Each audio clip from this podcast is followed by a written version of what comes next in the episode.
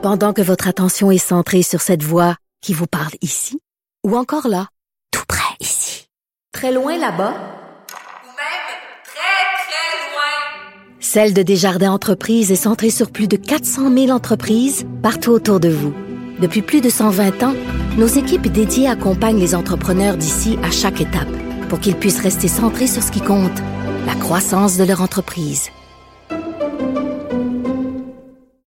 De nombreux parents, euh, j'en suis, hein, cherchent à comprendre comment ils peuvent aider leurs enfants anxieux. Michel Lambert, travailleuse sociale, ben, c'est son métier, aider les enfants anxieux et aider euh, leurs parents. Madame Lambert, bonjour. Bonjour. Écoutez, euh, on se parle aujourd'hui parce que euh, je lisais un texte sur la plateforme Tabloïd justement à propos euh, du travail que vous faites avec les parents et les enfants anxieux. Et vous dites j'ai jamais vu autant d'enfants anxieux. Et vous n'êtes pas la seule à le dire, il y a plusieurs études qui le démontrent. Pourquoi les enfants sont, autant anxieux? Est-ce qu'ils sont plus anxieux qu'avant ou on, on les cerne mieux?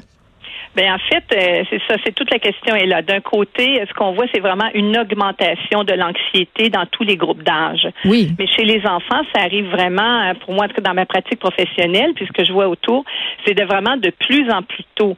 Alors, c'est sûr que les, les, les questions qu'on se pose, c'est le fait qu'on est beaucoup, beaucoup dans une société de performance, hein, Ouais. où est-ce que les gens doivent toujours faire plus avec moins euh, tout le temps. C'est une société d'un côté qui est formidable euh, pour la- les, les stimulations et les défis, mais en même temps qui demande d'être toujours euh, un peu comme dans des au maximum de tout ce qu'on peut donner comme énergie.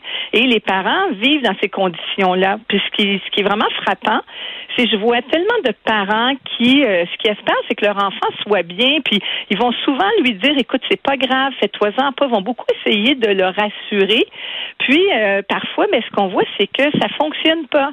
Puis ça fonctionne pas, pas parce que les parents, ils mettent plein de pression aux enfants, mais parce que d'un côté, ce qui se passe, c'est que les enfants, eux, ce qu'ils vivent, c'est qu'ils voient leurs parents qui vivent, eux autres, avec plein de pression, qui vivent avec beaucoup d'anxiété. Puis ce dans quoi ils baignent, justement, c'est le fait que quand on est des adultes, ben, il faut qu'on réussisse bien. Il faut pas qu'on se trompe. Comme par exemple, si vous reprenez votre exemple. Fait qu'on dit une chose puis on fait le contraire. C'est ça? Pardon? On dit une chose puis on fait le contraire. On fait le contraire, c'est ça.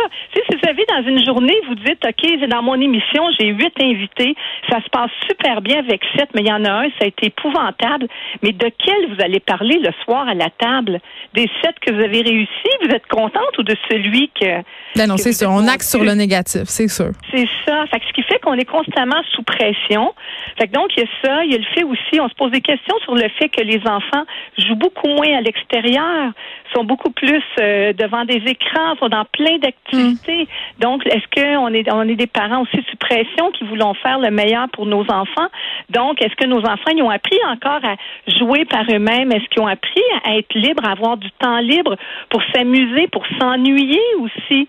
Puis au moment où ils s'ennuient, être capable de pouvoir euh, trouver des façons de s'organiser. Fait que notre Euh, mode de vie qui, contribue des fois, à- voudraient être à la maison davantage, qui vont partir tôt le matin, Hmm. l'école, la garderie, il faut pas être en retard. Puis là, tout à coup, il y a un enfant qui va pas bien. La, la, la maman, le papa peuvent pas prendre le temps. Ils reviennent le soir, sont tout à l'envers parce que... Alors, c'est c'est comme tout ce contexte-là qui nous fait dire... euh, OK, il faut vraiment qu'on prenne le temps là, d'aider nos enfants à faire face à, à- aux situations de stress, puis être capable d'apprendre à maîtriser leur anxiété. Mais là, Madame en même temps, on se dit, on est dans une société aussi, on n'a pas de guerre, on n'a pas de... Oui, il y a toute un, Ben une là- inquiétude planétaire, là, mais on Ouais. n'est pas au jour le jour en guerre. Là. Mais là, attendez, Madame Lambin, là, quand même. là, je- on a marché pour le climat. Moi, mes enfants font de voilà. l'éco-anxiété dans le tapis.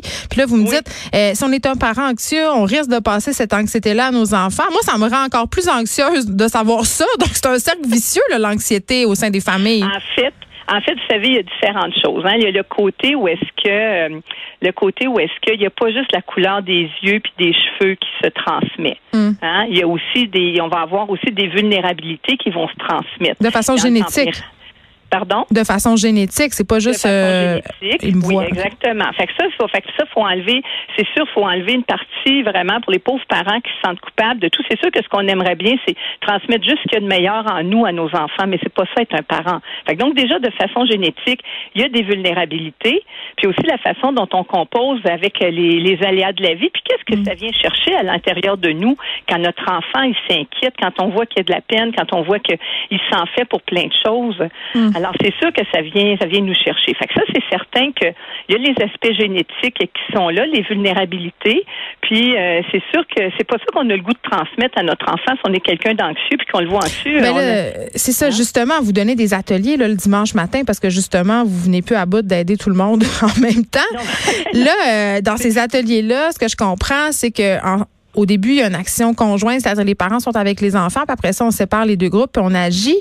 Euh, j'ai envie de vous demander comment on agit sur les enfants anxieux. Est-ce qu'on peut arrêter d'être anxieux soi-même, puis est-ce qu'on peut aider nos enfants à l'être moins? Ah, ben oui. Alors d'abord, peut-être la première chose à dire, c'est l'intention, en fait, quand on a fait le groupe, c'est pas juste, euh, oui, euh, pas toutes les voir en individuel, c'est aussi la force du groupe. Hmm. C'est aussi l'aspect du soutien puis du modelage par le groupe, autant pour les enfants que pour les parents. Puis une des choses que les parents et les enfants apprennent, d'abord les parents, ils apprennent comment ils peuvent être un soutien vraiment pour leur enfant pour qu'ils apprennent à gérer son anxiété. Parce que le parent, il n'est pas responsable de l'anxiété de l'enfant. C'est l'enfant qui vit l'anxiété. Comme c'est pas le parent qui va apprendre la table de mathématiques puis qui va apprendre euh, sa première année, la deuxième, la troisième, mais il peut le soutenir à l'apprentissage. Fait que ça, c'est la même chose. Il va être un soutien à l'apprentissage. Puis comme le parent, c'est vraiment le premier objet d'amour de l'enfant, le premier objet d'attachement, le parent, il peut beaucoup. Alors, qu'est-ce qu'on fait dans ces, dans ces groupes-là, justement? C'est que dans la partie conjointe, c'est qu'on amène tout le monde un peu comme sur la même longueur d'onde en parlant de ça qu'on fait un exercice d'apaisement ensemble parce qu'on apprend des exercices d'apaisement. On fait, on fait différentes euh, activités ensemble de cet ordre-là. Puis quand on s'en va chacun de notre côté, c'est le même thème qui est développé du côté des enfants, du côté des parents, mais pas de la même façon. Alors, par exemple, reconnaître les signes d'anxiété, les manifestations, qu'est-ce qui m'aide, euh, comment je peux composer avec l'anxiété, qu'est-ce qui me fait du bien, qu'est-ce qui marche le mieux avec mon enfant. Mais pendant ce temps-là, l'enfant, il apprend aussi qu'est-ce qui lui suscite du stress, qu'est-ce qui suscite de l'anxiété, qu'est-ce qui l'aide, comment il va pratiquer les choses qui peuvent l'aider, qu'est-ce qu'il peut développer comme euh, comportement. Oui, mais pour ça, euh, pour ça, il faut avoir du temps et du temps, on en a de moins en moins. Donc, il faut prendre le temps, Michel Lambin. C'est ce que je dirais, travailleuse sociale. Et euh, allez lire le reportage de ma collègue Angélie Larouche sur le site de Tabloïd parce qu'on en apprend beaucoup plus. Et j'ai envie de, de, terminer ce segment-là de l'émission avec Madame Lambin qui a eu la gentillesse de nous parler en vous suggérant un livre qui a beaucoup aidé ma fille aux prises avec des problèmes d'anxiété. Ça s'appelle Super Moi maîtrise son anxiété. Et pour vrai, c'est vraiment un outil absolument incroyable et efficace si jamais votre enfant traverse des problèmes d'anxiété. Même que moi, je l'ai fait en cachette. Ça m'a aidé aussi.